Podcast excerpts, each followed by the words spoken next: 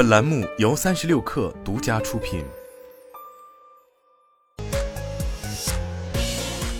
网络新商业领域全天最热消息，欢迎收听快讯不联播，我是金盛。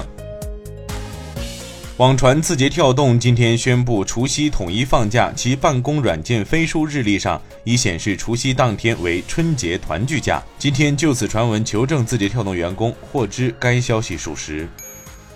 近日，京东采销人员喊话李佳琦二选一，呼吁相关部门介入管理，为全网最低价，引发关注。今天下午，上海市市场监督管理局反垄断办工作人员回应称，我们反垄断办已关注到此事，目前正在调查核实过程中，如果发现违法行为，会进行查处。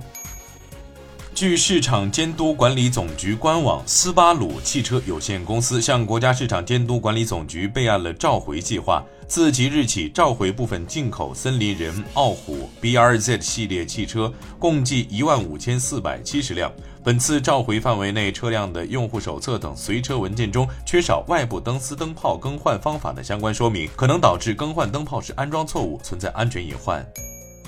法拉第未来宣布，公司计划于十一月交付五台 FF 九幺二点零 Futurist Alliance，作为其持续进行的交付共创日计划的一部分，并计划从十一月最后一周起，交付量增至每周交付两台。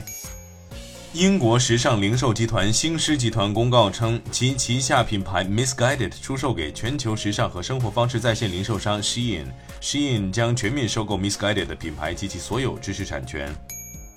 日本松下公司今天将旗下生产汽车电池的能源部门本财年营业利润预期下调了百分之十五，并警告称北美市场对高端电动汽车的需求正在放缓。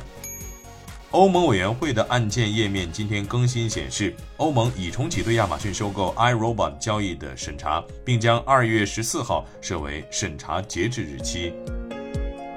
以上就是今天的全部内容，咱们明天见。